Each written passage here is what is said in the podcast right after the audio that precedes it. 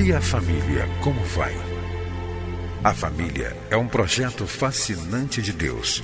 Nela encontramos apoio para que haja crescimento em todos os aspectos da vida. No entanto, para que esse projeto seja bem sucedido, é preciso seguir os padrões do idealizador da família. Na Bíblia, a palavra de Deus, encontramos as diretrizes que vão nos levar a uma vida familiar equilibrada e nela também vamos aprender a defender a família dos ataques que tem sofrido nos últimos dias. Está começando o programa Vida em Família, do Ministério Oicos.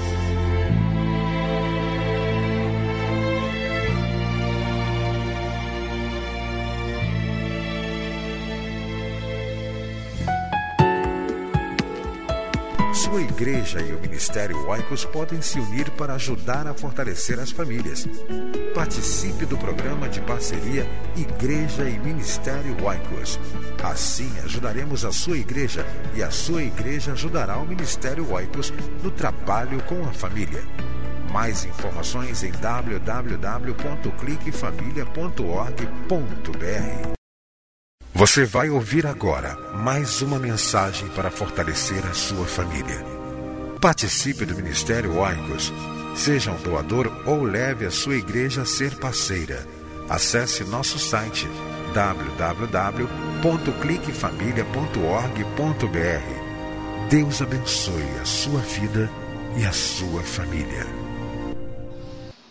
Dou graças a Deus mais uma vez, por mais uma vez estar com você através do programa Vida em Família, um programa que ajuda você a viver melhor em família. Eu quero convidar você para visitar o nosso site na internet, que é www.cliquefamilia.org.br.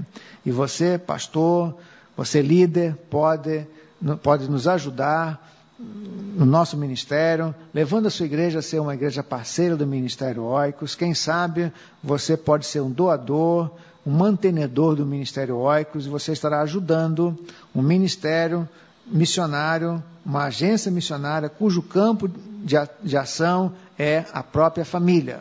E nós estamos aqui para falar de família. Família é uma criação de Deus. Família é um projeto de Deus para o homem e para a mulher.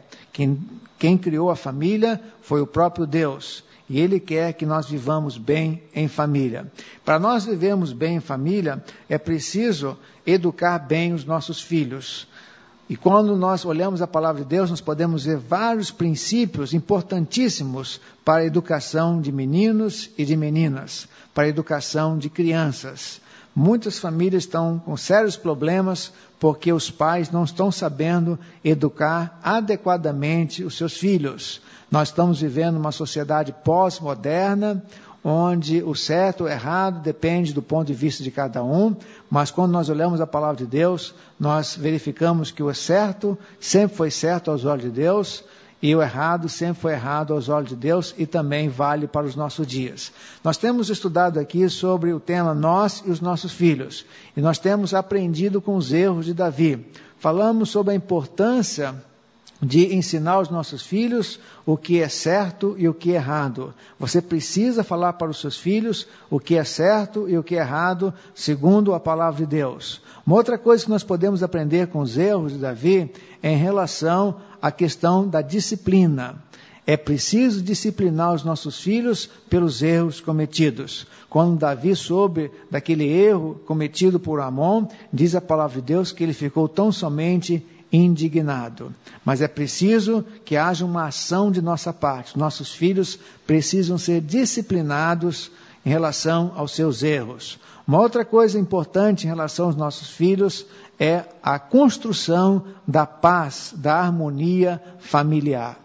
Davi deixou de fazer isso em relação aos seus filhos. O que aconteceu foi que Absalão tomou as dores de Tamar e diz a palavra de Deus que Absalão matou Amon. Houve um problema sério na vida de Davi por falta de construção de uma paz, a construção do perdão, da harmonia, dos relacionamentos entre irmãos. Mas outra coisa interessante também que nós podemos aprender com os erros de Davi em relação à aceitação, em relação ao amor. Diz a palavra de Deus que quando Amon é, foi morto por Absalão, Absalão fugiu da presença do rei e ficou exilado, e diz a palavra de Deus que depois ele voltou para Jerusalém e ele ficou afastado do seu pai durante dois anos, e a Bíblia diz que ele ficou fugido de casa durante três anos. E Absalão voltou para Jerusalém e ele ficou sem ver a face do rei por dois anos. E quando ele teve oportunidade de estar com o rei, estar com seu pai, diz a palavra de Deus que ele se ajoelhou e houve um encontro de um rei com um súdito, não um encontro de um pai com um filho. Que coisa triste. Davi teve uma grande oportunidade de abraçar o seu filho, Davi teve uma grande oportunidade de receber o seu filho, conversar com o seu filho, perdoar o seu filho pela falta cometida, mas não foi isso que aconteceu. Diz a palavra de Deus que quando Absalão chegou na sua presença, ele tão somente se ajoelhou, houve uma saudação e depois se despediu. O que Absalão estava precisando naquele momento era uma demonstração de amor. O que Absalão estava precisando enquanto filho, enquanto jovem, era uma demonstração de um amor. Ele queria se encontrar com seu pai e não apenas com o rei. Ele estava querendo se encontrar com Davi na condição de filho e não na condição de súdito. Isso nos mostra que muitas vezes, dentro da nossa própria família, há um distanciamento. Há um distanciamento entre esposo e esposa. Há um distanciamento entre pais e filhos e filhos e pais. Moram na mesma casa, mas não formam uma família, não formam um lar. Muitas vezes nós podemos ir para a nossa casa e nós não voltamos para o nosso lar, porque casa é construção física. A casa pode ser construída de madeira, pode ser construída por tijolos, concreto, cimento. A sua casa pode ser na zona rural, a sua casa pode ser numa grande cidade. A sua casa pode ter vários cômodos, a sua casa pode ser uma kitnet.